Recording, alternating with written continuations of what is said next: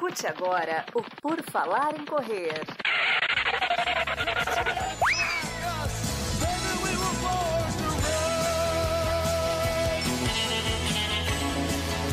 Are you ready to run?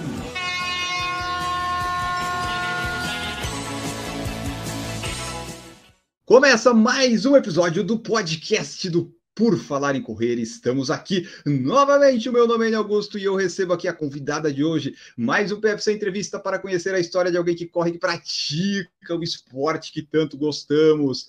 Flávia Oliveira, mãe de dois meninos, esposa pediatra, medicina, maratonista, boleira nas horas vagas. Isso tudo está no Instagram dela que eu falei aqui, mas a gente vai conhecer a história da Flávia. Tudo bom, Flávia? Seja bem-vinda. Tudo ótimo, obrigada pelo convite. Sempre bom falar de esporte. Sou atleta desde muito pequena, então tem bastante história para contar. Ah, então já vamos começar. Se é desde muito pequena, eu quero saber a história e a Sim. relação da Flávia com o esporte. Desde quando você pratica é. esporte e a corrida? Eu comecei a. O esporte começou com o balé e ginástica olímpica, quando eu tinha quatro, cinco anos. Aí, com nove para dez anos, eu fui para natação e lá permaneci até terminar a faculdade. Então, foram muitos anos, décadas na água, na piscina. Então, o meu esporte mesmo de base sempre foi a natação. Tive alta performance em natação. Cheguei para campeonato brasileiro, sabe? Eu fui bem, assim, evoluí bem. Só não fui mais para frente por questão financeira mesmo.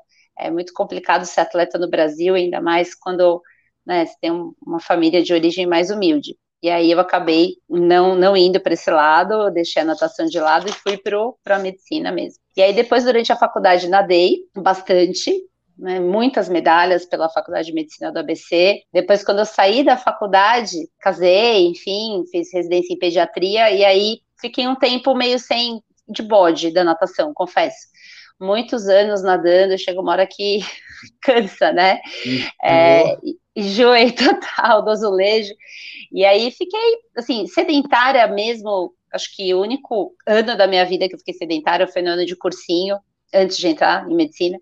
Mas sempre acabei fazendo alguma coisa. E aí, em 2010, eu engravidei do meu primeiro filho, do Lucas, contratei um personal trainer e ele era da corrida. E aí eu fiz uns trotes até grávida, tal, mas nada demais. E quando ele nasceu, eu comecei a correr um pouquinho, mas também nada demais. Odiava correr, achava correr uma coisa muito chata, achava que eu nunca ia evoluir na corrida e ele me punha pilha. E aí, 2012 para 2013, eu engravidei do meu segundo filho, do Pedro. E aí sim, depois que ele nasceu em agosto de 2013, eu comecei a correr. E aí a minha primeira corrida foi em 2014. Fiz 5K, odiei, terminou, virei para o meu técnico na época, era o William Costa.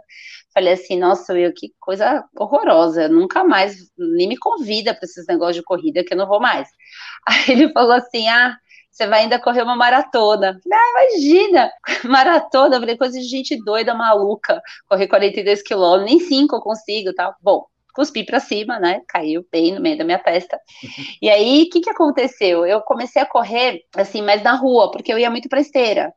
E realmente eu não gostava muito. Aí meu marido falou: ah, porque você começa a correr na rua, acho que você vai curtir mais, tal. O momento seu, o momento de você né, se conectar, tal. Aí beleza, eu comecei. E aí o que acontece? Eu sempre quis correr a São Silvestre. Sempre. Eu achava o máximo a São Silvestre. E aí o que aconteceu? Eu comecei a correr cinco, aí fiz umas provinha, uma prova de 10, tal. E aí no começo de 2015, eu falei assim, tracei uma meta. Eu falei, eu vou correr a São Silvestre esse ano. E aí, para correr a São Silvestre tem que treinar, né? E aí comecei a treinar, era 15K, falei, bom, vou ter que treinar. E aí a coisa foi, peguei amor, né? Como todos que estão ouvindo aí, a maioria. E aí corri a São Silvestre em 2015. Em 2016 eu fiz minha primeira meia maratona. E aí não parei mais. E cheguei na maratona em 2019. Fiz a primeira ah. maratona em Buenos Aires. Foi minha primeira maratona. Que foi, assim, uma experiência muito doida, porque todo o sofrimento que a gente ouve, né, de uma maratona, da prova, vou falar para você que não rolou comigo. Eu tive uma prova surreal de boa. Cheguei inteira, sobrando. Assim, eu falo que eu tenho até medo, sabe? Porque foi tão bom. Foi tão boa a minha primeira maratona que eu falo, gente, parece que é piada. Porque todo mundo fala que vai ser difícil, que vai ser complicado, aí você já vai com aquela cabeça. E acabou não sendo. Né? Eu tive. Meu pai ficou muito doente em 2016, ele faleceu em 2018.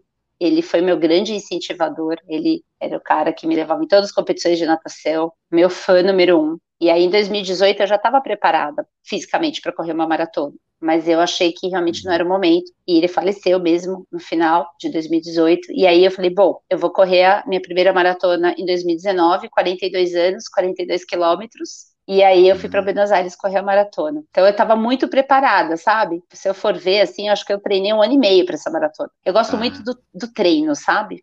Eu gosto do treinar. É óbvio que é bom ter uma meta, mas eu gosto do dia a dia, da rotina, do treino. Independente se vai ter prova ou não, tanto que na pandemia eu continuei treinando, mesmo sem provas e tudo mais. Tá, então para você pegar gosto da corrida foi sair da esteira e ir para rua. Foi aí que mudou ali o foi. negócio. Ah, acho que eu gosto de corrida. É, acho que eu gosto de corrida, porque a esteira até hoje é um pouco sofrido, mas eu vou. Às vezes não tem jeito mesmo, por causa da minha vida, né? com os meninos, sou pediatra, sou médica, tenho meu consultório. Às vezes eu tenho que ir para esteira, mas confesso para você que é muito sofrido para mim, assim, psicologicamente falando. Eu acho que a hora que eu vou para o parque, eu vou muito para o Ibira e para o Severo Gomes, com o pessoal da assessoria que eu tô agora, do Ademir Paulino, é o combo, né? O combo do lugar, das pessoas, hum. aquele momento que eu sou a Flávia, não sou a pediatra, não sou a mãe, não sou a esposa, sou eu. E para a mulher e para a maternidade, isso é, assim, essencial, sabe? Na esteira, não que isso não aconteça, mas é mais solitário mesmo. Então,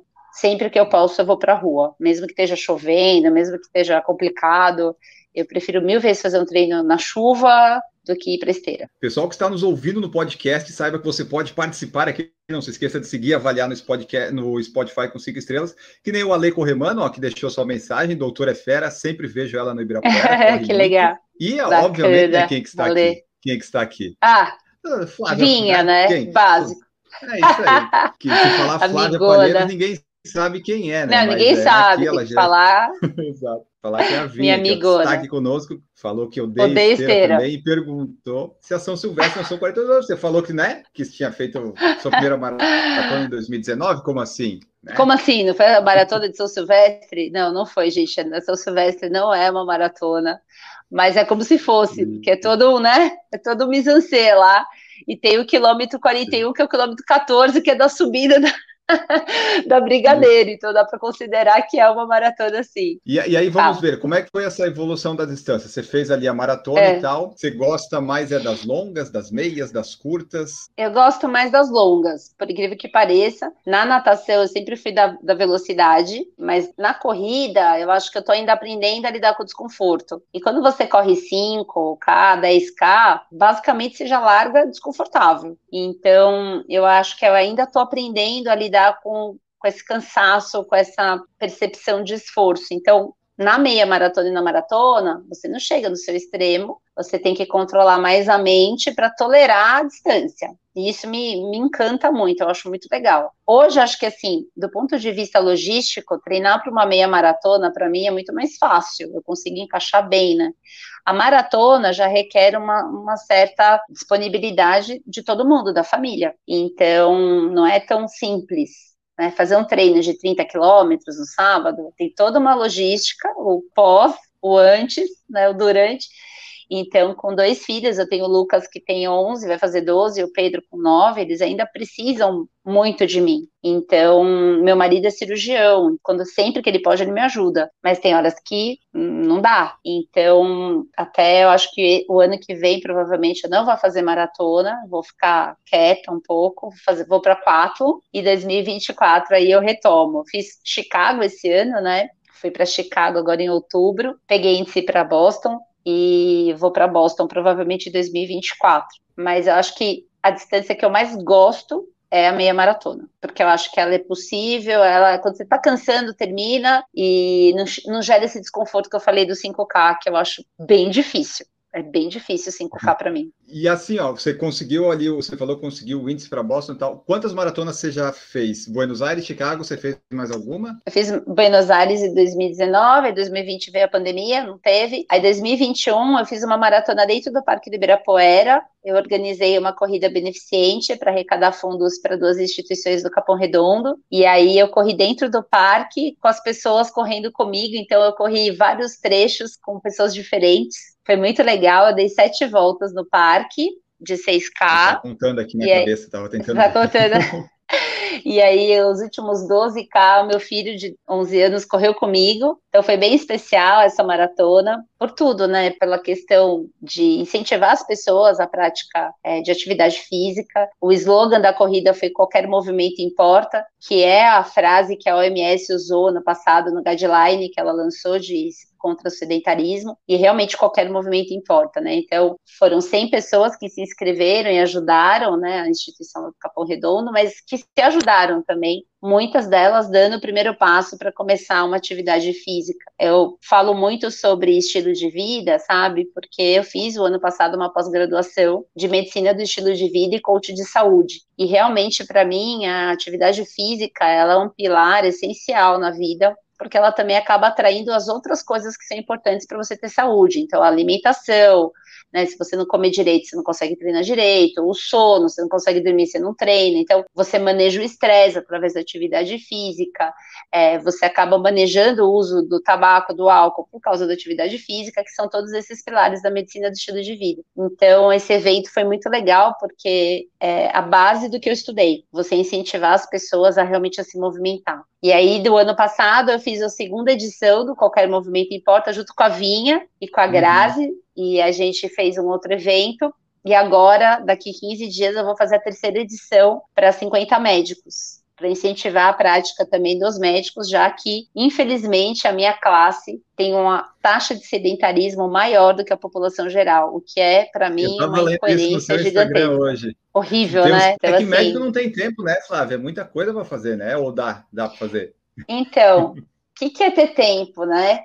Essa é a pergunta. Eu acho que as pessoas, não é que elas não têm tempo, elas não querem pagar o preço de ter que fazer alguma coisa. Eu brinquei esses dias que tem uma sobrinha que tem 12 anos. Aí ela chegou para mim e falou assim: Tia Fá, como é que eu faço para ficar trincada que nem você tá? Eu achei muito engraçado, né? O jeito que ela falou. Eu falei assim: então, você precisa treinar. Aí ela falou: ah, mas eu não tenho tempo. Aí uma prima minha tava junto, ela falou: Você tá falando pra tia Flávia que você não tem tempo, você tá de brincadeira. Aí eu falei assim pra ela: Então, falei, você tem por dia, falei para ela, 1440 minutos para você fazer tudo que você precisa né, entre dormir, estudar, olhar o celular, comer, tomar banho, xixi, cocô, tudo. Brinquei com ela. Eu falei, e a gente tinha se encontrado numa festa de aniversário da família. Eu falei, então, sabe aquela uma hora que você estava lá olhando o celular, a hora que a tia Flá chegou, e que você nem olhou para mim direito? Então, aquela uma hora, se você usasse metade daquela hora, não precisa ser uma hora inteira meia hora que você fizesse uma série bem feita de musculação, falei para ela, você já teria feito seu exercício e aí você caminharia para ficar trincada. Mas será que você quer pagar o preço de parar de olhar o celular para ir para academia? Ela ficou olhando para minha cara, assim, sabe? Eu falei, porque vai ter um preço. E existe. Você tem que entender se você quer isso ou não. Agora, as pessoas têm que entender que não cai do céu que não vai ser do nada que isso vai acontecer. O que eu martelo muito é isso. Eu acho que as pessoas querem um milagre, todo mundo quer a pílula uhum. mágica. Tem um desenho que é da, a gente usa muito na medicina do estilo de vida, que é medicações, pílulas e mudança do estilo de vida. Tá todo mundo na fila das medicações, né, das pílulas, porque dá trabalho. Dá trabalho treinar, dá trabalho deixar de fazer às vezes uma coisa para ir treinar, dá trabalho ter que comer um pouco melhor para render um pouco mais no treino, ter que dormir mais cedo. Então são escolhas que a gente vai fazendo. E aí eu falei para ela, eu falei, acho que você tem que pensar se você quer realmente ficar trincada. Eu falei, porque assim, com 13 anos, eu brinquei com ela, com tanto de colágeno que você tem, se você treinar, você vai ficar, entendeu?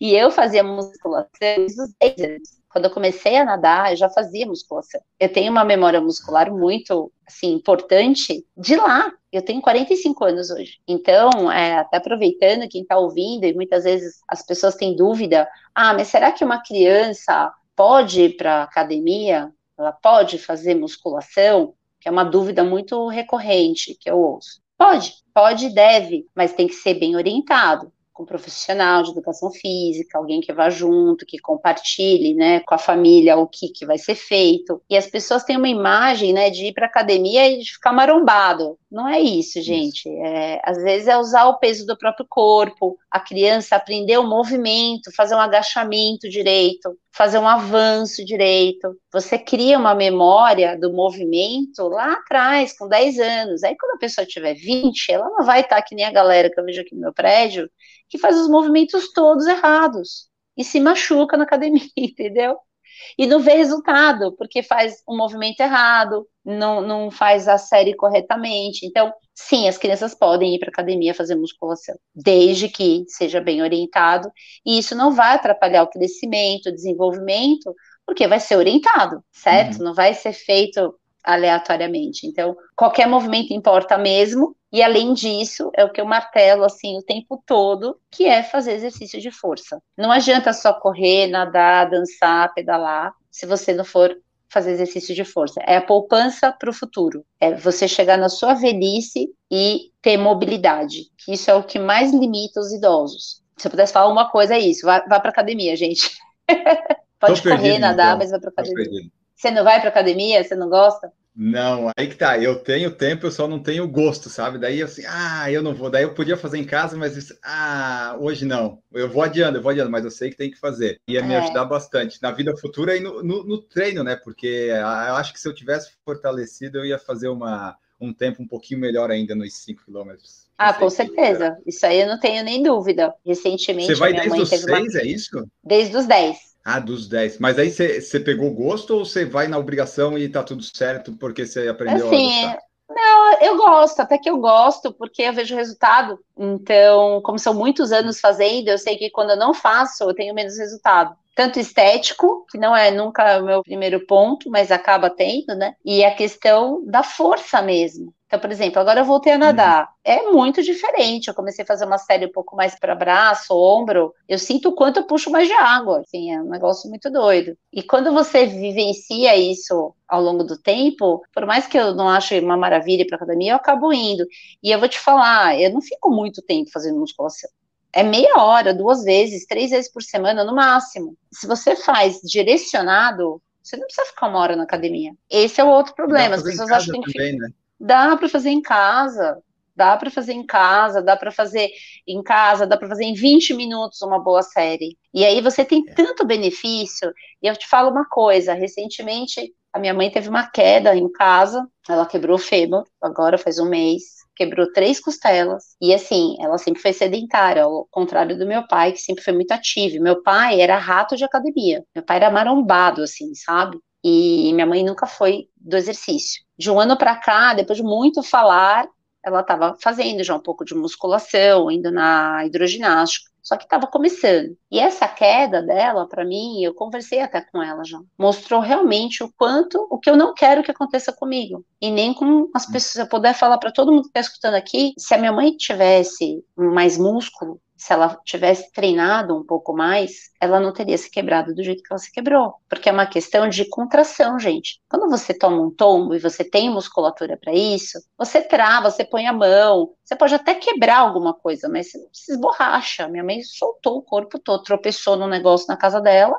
se esborrachou. Eu falo que assim, eu brinco, né? Eu posso morrer de um monte de coisa, mas eu não quero é, morrer disso, sabe? Tipo, cair e me quebrar. Porque até estatisticamente, um idoso que quebra a cabeça, ela não quebrou a cabeça do fêmur, mas normalmente a cabeça do fêmur, que é quando você tem que pôr uma prótese, alguma coisa assim, você diminui o tempo de vida, porque você diminui a mobilidade. Sabe, eu faço, eu falo uma pergunta assim, eu, você não quer chegar aos seus, sei lá, 70 anos conseguindo carregar sua compra do supermercado, conseguindo fazer xixi no banheiro químico na prova, agachamento para fazer o xixi, o cocô. Gente, isso depende da musculação. Se você não fizer, uma hora a conta vai chegar. Vai chegar. Não estou sendo pessimista, mas vai chegar mesmo. Então, reflitam, você também, reflita sobre isso, porque é chato para muita gente. Mas quando você faz depois de um tempo, você vai perceber que tem resultado. E isso vai alimentar a sua vontade de ir, porque você sabe que tem um resultado, mas não vai ser rápido. Às vezes vai demorar um ano,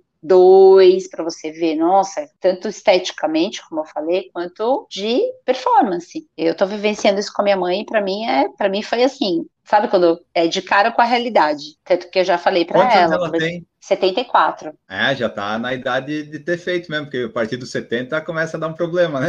começa a ficar Começa. Ruim. Não, e começa a vir a conta, sabe? Vem a conta, o boleto chega. O meu irmão e... tem 51 anos, sabe? E o meu irmão sempre jogou bola, a vida inteira. E na época não fazia musculação, ele não gostava. Meu pai falava para ele fazer, meu pai, porque meu pai gostava de ir na musculação. E aí ele não fazia. E agora ele tá com um problema gravíssimo no joelho. E ele fala: Poxa, eu deveria ter feito. Eu não estaria na situação que eu tô hoje, com 51 anos, com meu joelho desse jeito, se eu tivesse feito fortalecimento. Claro que nunca é tarde, mas ele estragou o joelho dele articulação, uhum. porque o que protege a articulação é a musculatura que está em volta. Realmente, assim, na minha casa, não, não faltam exemplos de que o boleto vai chegar mesmo, e a gente tem que se cuidar e olhar com um pouco mais de carinho essa parte que realmente não é, talvez, a que vai fazer o seu coração vibrar mais, mas que vai fazer, consequentemente, a sua corrida, ou se você nada, ou se você é triatleta, você ter mais performance, se é que você busca, né? Isso aí que você falou do, do resultado é interessante, é importante, né? Porque, por exemplo, eu tô atualmente tentando baixar um pouco o peso e tal, tô, vai fazer três meses sem comer chocolate. Quando eu vejo que o peso diminuiu, que o corpo tá mais desinchado, assim, putz, eu não vou comer ainda, eu não cheguei no objetivo que eu quero, enfim.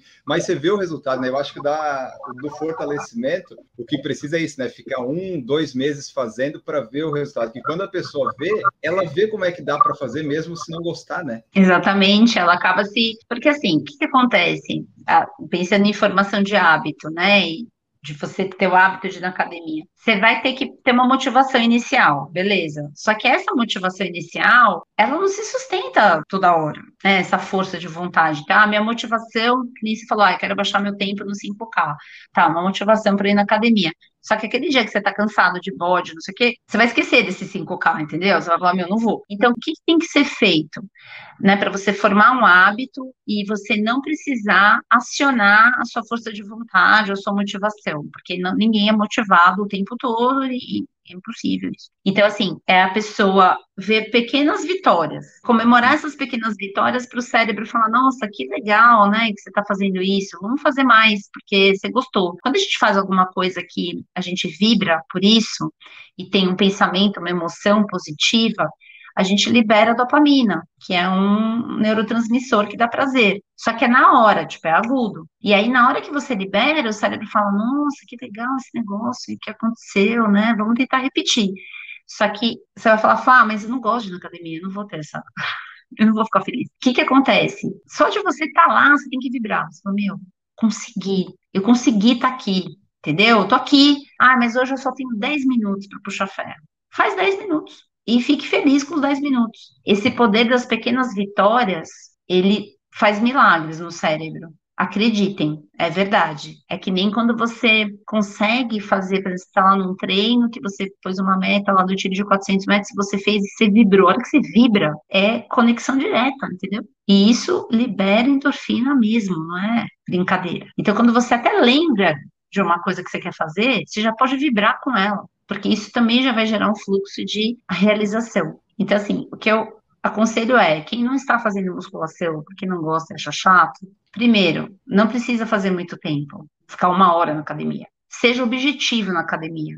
Vá focado. Tipo, eu vou, eu termino minha série em meia hora. Porque eu também não tenho saco de ficar mais de meia hora. Mas aí eu vou, é meia hora, acabou. É tipo remédio. Por exemplo, meu filho de 12 anos está treinando corrida. Já está quase dois anos treinando bem. Eu virei para ele esse ano, falei, amigo, é o seguinte, você tem que fazer musculação. Porque, assim, é, você está correndo, aí ele começou a ter dor não sei aonde. Eu falei, ó, não dá. Pergunta se ele gosta. Não gosta.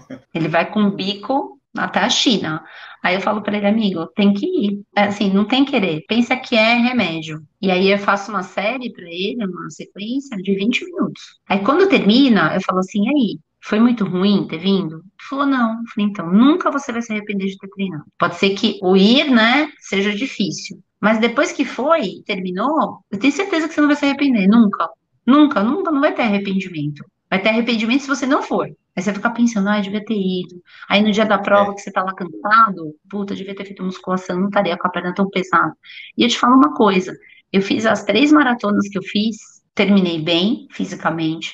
Nas três vezes, agora em Chicago, por exemplo, eu terminei a maratona à tarde, eu andei com os meninos, porque eu tenho filho, gente, não termina a maratona e fico, tipo, de boa, entendeu? Tem que passear, tem que andar, tem que comer, tem que... Eu andei mais 10 quilômetros, eu subi dessa escada entendeu? Fiquei dolorida? Fiquei. Mas por que, que eu não fiquei acabada? Eu, na minha cabeça, é por causa da musculação. Isso eu não tenho nem dúvida Uhum. da minha recuperação, entendeu? Então, quando você vê isso, você fala, poxa, realmente compensa, apesar de não gostar tanto. Eu acabo indo. Pra mim, eu nem penso mais, sabe? Sinceramente. Eu vou e acabou. Não pode pensar, né? Não, não pode. Eduardo Melo está aqui, Eduardo é lá de Arequipa, no Peru, daqui a pouquinho ele já vai treinar e comentou aqui, ó, problema depois de 70, vocês estão sendo generosos, se não tomar cuidado, chega bem antes. Chega, chega, Eduardo, chega. Chega bem antes, meu irmão chegou com 45. Chega, chega até bem antes, né? Igual remédio ruim. É, mas precisa, amiga. Não tem jeito, Vinha. Tem que fazer musculação, é chato, mas assim, verdades duras de ouvir, mas precisam, né? Não tem, assim, é aquela coisa meio inegociável. Sim, Precisa tem que fazer. pensar lá na, lá na frente, tipo assim, você pensar se com 70 anos você quer ir no banheiro sozinho ou não, né? Aí você vai, opa, tá, beleza. Banheiro químico, gente, pensa, na corrida, sei lá, no banheiro químico nojento, e você tem que fazer uma-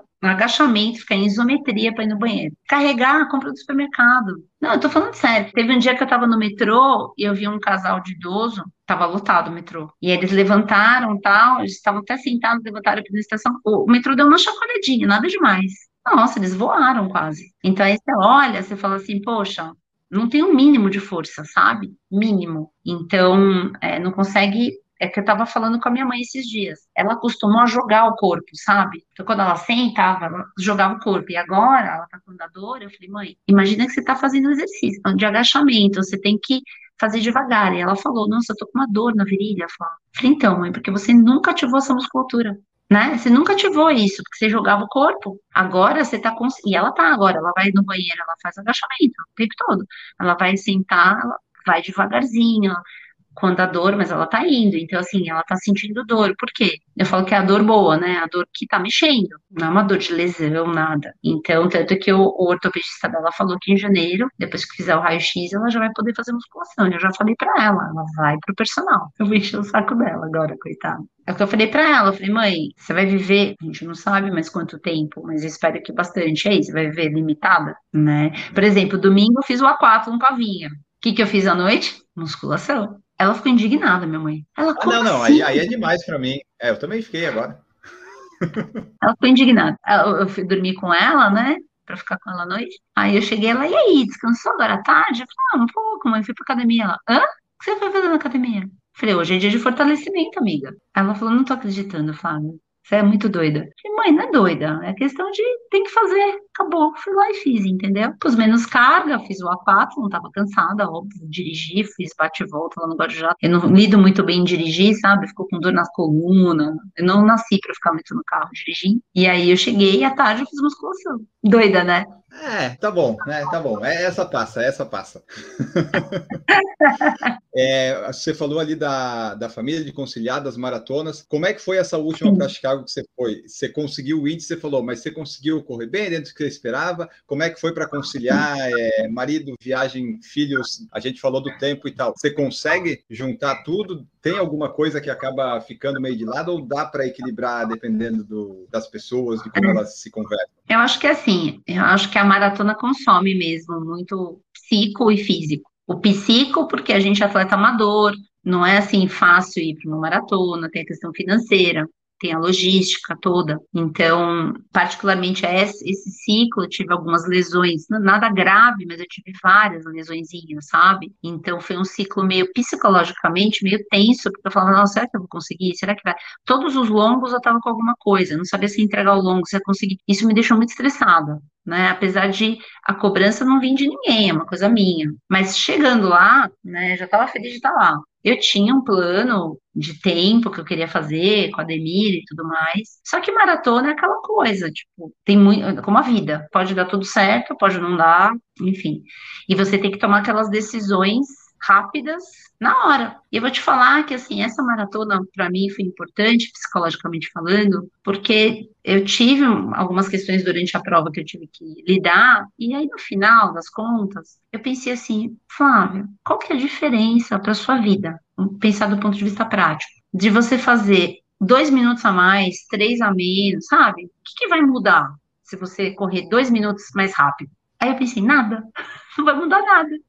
E talvez se eu arriscar e querer forçar, eu nem consiga terminar adequadamente. E meus filhos estavam lá. E eu queria que eles vissem eu chegando bem, que fosse uma experiência boa. E a maratona de Chicago é muito legal, porque é gente na rua o tempo todo. É muito good vibe, sabe? Assim. E aí meu marido conseguiu em quatro pontos na maratona com eles. E aí chegou uma hora que assim, eu queria mais é vê-los, abraçar. Tanto que o meu mais velho ficava, vai, vai, vai, para não abraçar, para não parar, né? Porque ele tá mais faca na cabeça. Mas eu, sinceramente, eu quis curtir cada momento. Então eu me emocionei muito, porque eu treino muito sozinha, os treinos longos, praticamente todos eu fiz sozinha. E aí teve uma hora que eu tava no quilômetro 30, mais ou menos, a gente passando uma ponte, e eu vi tanta gente gritando, torcendo. Comecei a chorar, sabe? Falei, nossa, que delícia estar tá aqui, né? Que privilégio estar tá aqui. De verdade, é um privilégio financeiro, emocional, físico, de saúde, todos, né? E aí eu acabei terminando não para o tempo que eu queria. E as pessoas às vezes não entendem isso, né? Ai, nossa,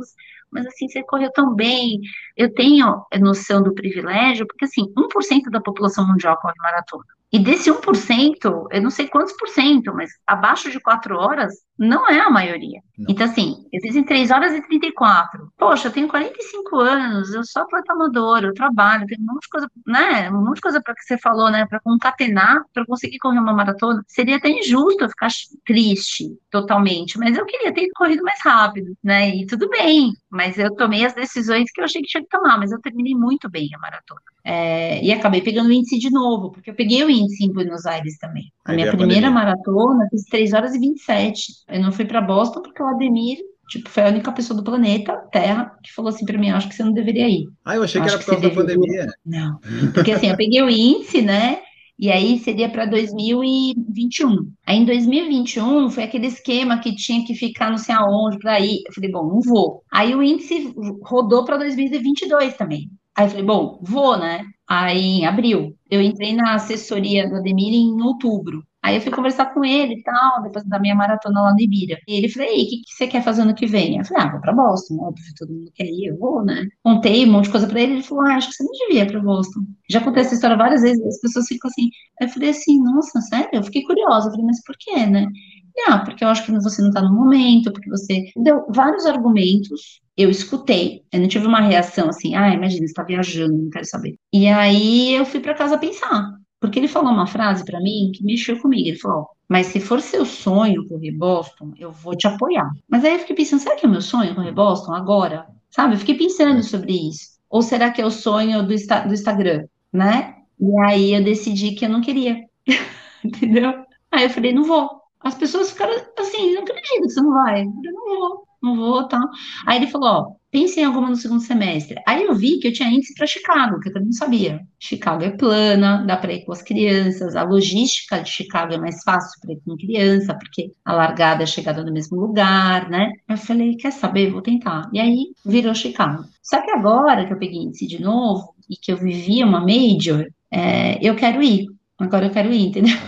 Então eu virei para o chefe e falei, chefe, seguinte, 2024 eu quero ir para Boston. Ele falou, tá bom. Falei, o ano que vem eu quero fazer aquatlons. Ele, tá bom. E ele me apoia muito na aquatlon, claro, porque ele é campeão mundial de aquatlon, ele gosta. E, na verdade, a natação é o meu esporte, não é a corrida. E agora que eu comecei a nadar de novo, eu vi que dá para dá para ir bem, dá para ter performance, mais do que eu imaginava, sabe? Eu achei que a natação tinha morrido para mim, entendeu? É isso que eu ia perguntar, porque eu vi que né, você está fazendo a quatro, a gente está gravando depois do fim de semana que você correu, correu, nadou lá, né? Você ganhou. Então, você acha que a natação é a parte fundamental para conseguir um, os bons resultados no aquatlon, embora não seja esse talvez seu objetivo, mas por causa dela você consegue bem, já que a corrida também, sim. né, tá treinando bastante. Sim, sim, porque assim, o que que acontece? Quando eu comecei no Ademir, ele falou assim, ah, mas você faz algum outro esporte? Eu falei, não, fui nadadora, né? Aí ele falou, ah, vamos então, então colocar um treino de natação para usar de recovery. Aí eu falei, ah, tá bom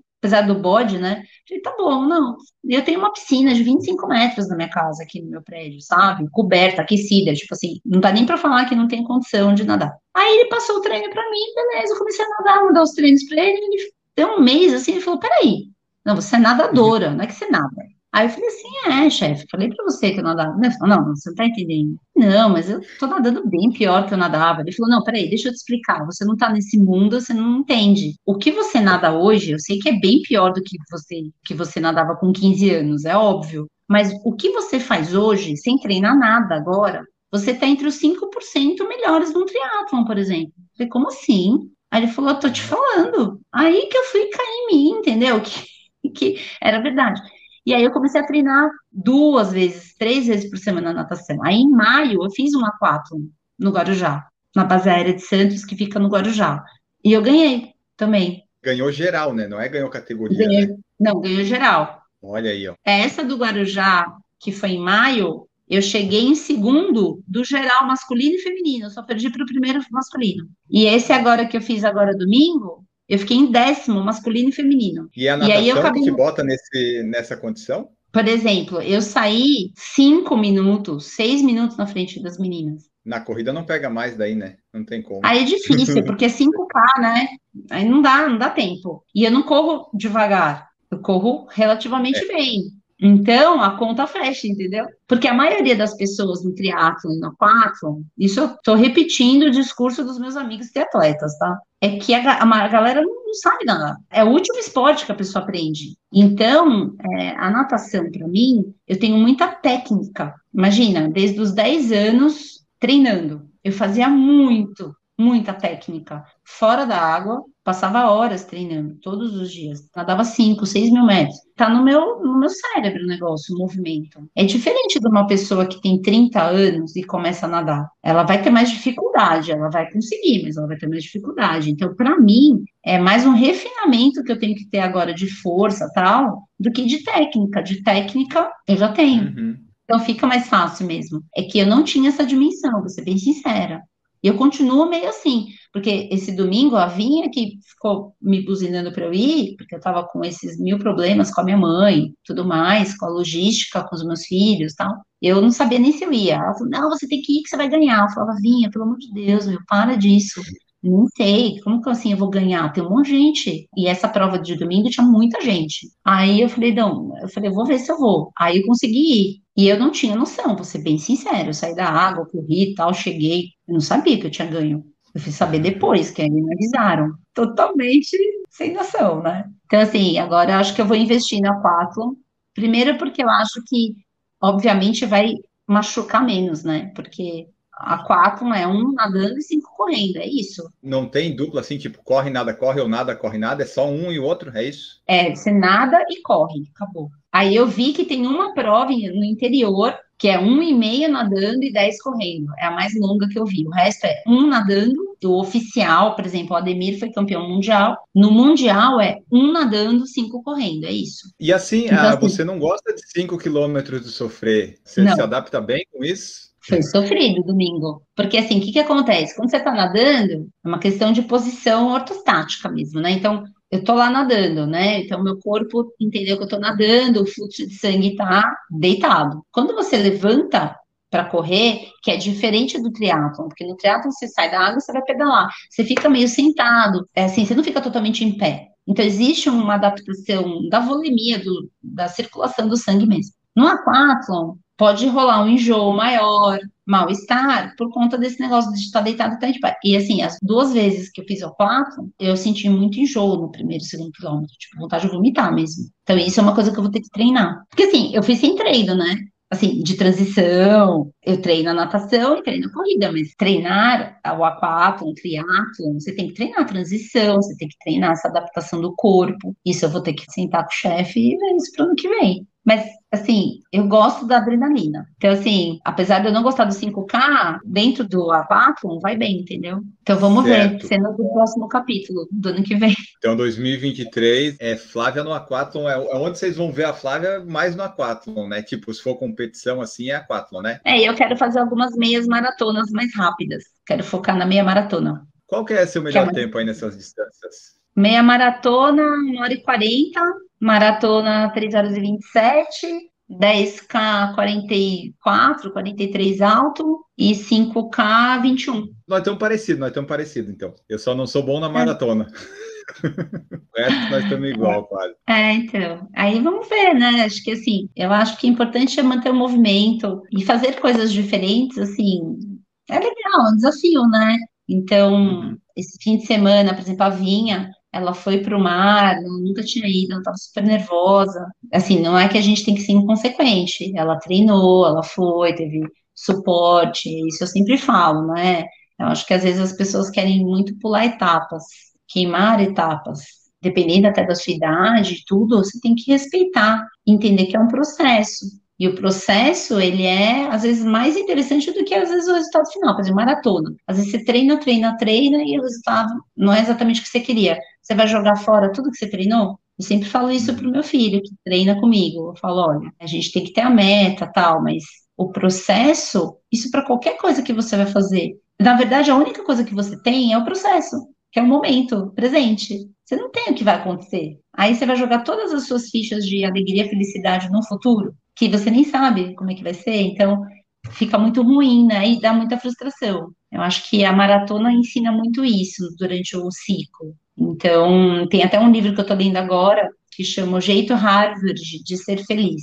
É o curso com maior é, interesse em Harvard, é, o curso de felicidade. E todo mundo diz, né? Todo mundo dizia, é um discurso que a gente ouve recorrentemente, que o sucesso é o que leva à felicidade você atingir a meta, você atingir o sucesso, vai levar você, você vai ficar mais feliz. Só que os trabalhos, os estudos de neurociência mostram que é o contrário. Quando você é mais feliz, quando você cultiva emoções positivas, não, não estou falando, gente, de otimismo bobo, sabe? Sim, é absorver de maneira diferente as coisas que acontecem com você. Isso é que leva ao sucesso, é ao contrário. Se você só fica buscando sucesso, sucesso, sucesso, aí quando chega às vezes até o que você queria, quando chega lá você fala, nossa, é isso, uhum. né? Aí, acho que o esporte ensina muito isso a gente, né? Por isso que eu gosto tanto e acho que é tão mágico e uma ferramenta poderosa, não só na infância, como pediatra, mas para qualquer pessoa. A gente tem histórias aí, a Vinha estava aí, histórias de superação, de mudança, não só da saúde, mas da mente através do esporte. Tem várias até entrevistas aqui no podcast com várias pessoas nesse sentido. A Vinha comentou aqui, ó, só falta bike, faz a pergunta da bike. Quando é que você vai pro triatlo, sabe? Então, eu não sei andar de bicicleta. Tipo, não sei. Assim, se subir na bicicleta, eu tombo. Tudo que você sabe de natação, você não sabe de bike, é isso, né? Exato. Mas Deus sabe o que faz, né? Deus sabe o que faz, então é, graças a Deus que eu não sei andar de bicicleta. Meu marido fica feliz por eu não andar de bicicleta. Meu bolso também fica feliz que eu não ando de bicicleta. Então, assim, eu vou ser bem sincera, eu tenho um pouco de medo da bike. Acho que até porque eu não sei, né, andar de bike, então eu tenho um pouco de medo. Mas agora eu nem penso nisso, viu? Nem a médio prazo. Não vou falar que eu nunca farei. O meu problema é o seguinte: se eu fosse pro triatlon, eu me conheço, entendeu? Eu não ia me contentar com pouco. Então, esse é um problema. Então, é melhor, por enquanto, não ter. A melhor coisa é não ter, né? Não saber, não fazer. Então, como eu não sei dar de bicicleta, a Vinha, tem a Vinha e tem uma outra amiga minha, Marcinha, que é triatleta, que elas insistem que eu vou, vou ser triatleta. Eu falo, gente, por enquanto, é, vão sonhando aí, porque eu não vou fazer. não, não tenho condição nenhuma de fazer. Porque eu não sei andar mesmo. Se me colocar em cima de uma bicicleta, eu vou cair. É, não, então melhor não, melhor não. Mensagens do Instagram que eu coloquei a caixinha, o pessoal mandou aqui, pessoal participativo, as, as amigas aqui da Flávia participativas também. A, a, Camila, que participa conosco do podcast, colocou que não poderia assistir ao vivo, mas mandou um abraço para a doutora Flávia. Mãe que corre, a Grazi perguntou qual que seria a próxima maratona. Boston 2024. Ela também perguntou qual a sensação de correr com o Lucas. Ele já está correndo mais rápido que a mãe ou está melhorando para ir nesse caminho? Né, ele está correndo, eu ainda corro mais rápido que ele, mas tá, daqui a pouco não vai rolar mais. ele tá correndo muito bem, viu? Ele evoluiu muito, ele só tem 11 anos, né? Então, o céu é o limite, né? Eu brinco com ele para ele ter paciência. Ele mesmo se cobra, né, das coisas, mas a sensação de correr com o Lucas para mim é assim, é um negócio que não consigo nem explicar. É mágico. É o melhor momento. Assim, várias. A gente é, correu a São Silvestre o ano passado. Esse ano a gente vai correr de novo. A gente correu algumas provas aí soltas, né? Mas corremos agora a track and field há duas semanas. Ele bateu o RP dele dos 10K, fez em 51 minutos. Tem um projeto Arrastão que a gente vai correr, tem várias provas até o fim do ano. Mas ele está treinando com os meninos, com a equipe lá do Ademir, tem vários meninos maravilhosos correndo. E é possível, viu, gente? Criança pode correr também, desde que tenha orientação.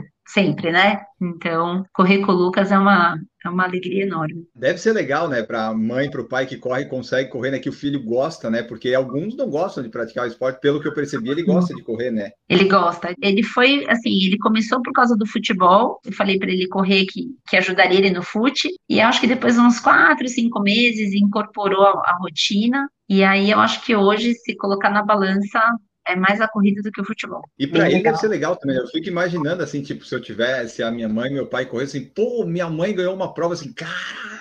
Na escola ele chega, o que, é que a sua mãe faz? Ah, ela, ela é presidente do Brasil. A minha ganhou uma prova de A4. Da que ele falou no domingo, quando eu liguei para ele, que tinha ganho, ele falou: mãe, eu já sabia, mãe. Sabia que você ia ganhar. Como que você sabia que ia ganhar? Eu não sabia. Aí ele pegou os dois troféus do A4 que eu ganhei esse ano. Falou, mãe, vem aqui, eu fiz uma surpresa para você. Tira, vamos tirar essa foto aqui. E aí você posta e escreve assim: o início de uma grande jornada. Eu falei, tá bom. Legal.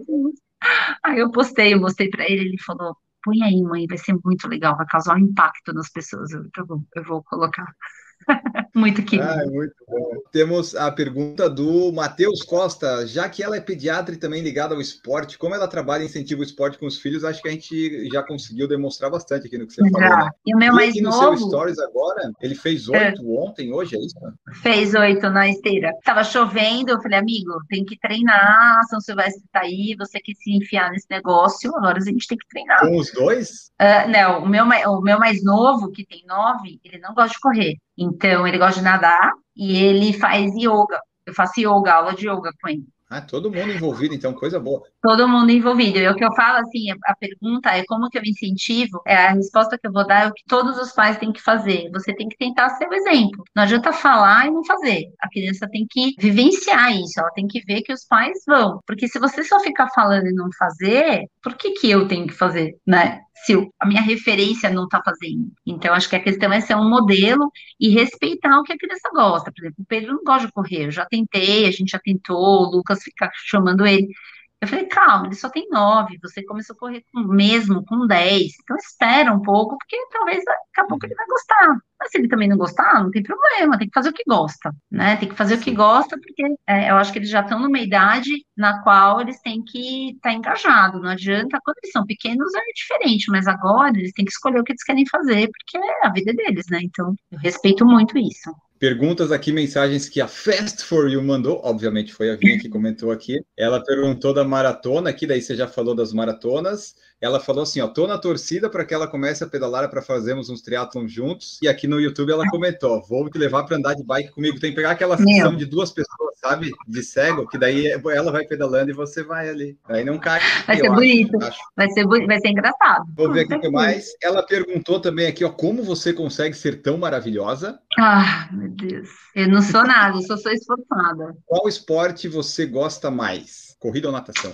Então, hoje eu gosto muito da corrida. Assim, mais, eu acho que a, a corrida me ganhou um pouco, mas confesso que agora a natação, do meio do ano para cá, que eu comecei a treinar mais e acertar, né, os treinos, eu tô me motivando mais, eu tô gostando de, não tá sendo um difícil nadar, sabe? E realmente, aí quando você vai e ganha uma medalha, né, tipo, ganha a prova, não tem como não dar aquela, né, mexida. Então, acho que hoje a corrida ainda é meu, minha paixão, mas a natação, assim, eu te falo que o meu médico, que era o meu médico, o Doc Moglioca, que é o dono da Cat Club até, ele falou, Flá, você não nasceu para correr, você nasceu para nadar, você é esforçada na corrida, mas o seu esporte é a natação. E ele fala isso porque ele me viu nadando muito tempo nas competições da faculdade. Aí não sei quem falou, nossa, que horror, você falou isso para ela. Ele falou, gente, eu vi ela nadando, vocês não viram. Então, assim, realmente a natação a gente às vezes tem que aceitar umas coisas, né? Então, assim, eu acho que agora tá quase ficando 50-50, mas a corrida ainda mais me pega mais. Perfeito. Aí a última que eu tenho aqui também do Instagram é ali da, da Flávia da Vinha, colocou por que mudou o nome do seu Instagram? Porque para quem acompanha a Flávia mais tempo, sabe que antes estava doutora Flávia Pediatra, se eu não estou enganado, né? Agora é doutora Flá Oliveira. Isso. Ah, continua. Por que essa mudança? Porque, na verdade, hoje, apesar de, eh, assim, nunca vou deixar de ser pediatra, eu sou pediatra e vou morrer pediatra. Mas eu enxergo Você gosta muito. De pediatra? Eu amo. Eu queria ser pediatra desde os quatro anos de idade. E não tem nenhum médico na família, tá? Não sei de onde saiu isso, mas enfim, Eu falava que ia ser pediatra, que ia ter meu consultório, e meu pai falava, de onde que ela tira isso, sei lá, enfim. Mas eu sempre gostei muito de pessoas, de conversar, de ajudar na maneira que eu poderia. E de dois anos para cá, eu venho atendendo de uma maneira indireta adultos. Porque assim, quando você cuida da criança, você cuida da família, você cuida da mãe, do pai, do avô, do tio, né? A criança é uma extensão da família. Então, se senta um pai na minha frente que está lá estressado em burnout, eu tenho que cuidar dele. Porque se ele não estiver bem, como é que ele vai cuidar da criança? Então, hoje eu me considero hoje uma médica pediatra, porém, que não está restrita à criança. Se hoje um adulto chegar no meu consultório, eu vou atender ele. Eu já atendo alguns adultos para mudança de hábito e tudo mais. Então, eu fiz uma pós-graduação em medicina do estilo de vida. Esse ano, eu dei muitas palestras para executivos de empresas. Então, é, falando sobre mudança de hábito, sobre escuta ativa, comunicação não violenta. Então, eu ampliei, sabe, o que eu faço. Então, eu mudei o nome porque não é só Flávia Pediatra né? Flávia Oliveira, Flá Oliveira, Flá, porque é, eu sou menos formal mesmo. O doutora fica para todo mundo entender que eu sou médica, mas eu não me coloco nessa posição. Acho que eu e o paciente estamos na mesma pegada. Então hoje eu, eu brinco que eu sou professora de maternal de adulto, sabe? Uhum. Porque eu acabo fazendo essa condução de autodesenvolvimento, de autoconhecimento, que vai refletir na criança indiretamente, né? Então, por isso que eu mudei meu nome. Perfeito! Então, pessoal, este foi nosso episódio com a doutora Flávia. Não, doutora Flá Oliveira. Conversamos aqui com ela, conhecemos um pouquinho da história dela, natação, corrida, esportes, aquátono e tudo mais. E eu só posso te agradecer, Flávia. Muito obrigado por participar Obrigada. aqui conosco deste episódio. Deixa aí teu tchau, tua mensagem final, rede de contato, o que mais você quiser. Gente, obrigada. Quero agradecer você. Então, assim, eu gosto de compartilhar minha história, mas é uma história como muitas outras, mas espero ter inspirado. E a minha missão, na verdade, é essa: é trazer essa consciência de que é possível, que tem que ter paciência, que tem que ter persistência e que o esporte ele é uma ferramenta muito poderosa. Então, quem quiser me acompanhar lá no doutora Flá Oliveira, eu sempre trago um pouco de tudo, é minha vida mesmo lá, sou eu que coloco tudo, então vai ter um pouco de tudo mesmo, vai ter corrida, aquato, medicina, pediatria, é, desenvolvimento humano, e aí quem tiver mais alguma dúvida e quiser me mandar, pode mandar que eu, que eu vou ajudar. Perfeito, e o que, o que eu tirei desse episódio é também, faça fortalecimento. Faça fortalecimento, vão para academia puxar ferro. Exatamente. Ah, então é isso, pessoal. Muito obrigado a todos vocês que nos escutaram aqui. Sigam no Spotify, no YouTube, avaliem. E é isso aí. Nós voltamos no próximo episódio e tchau.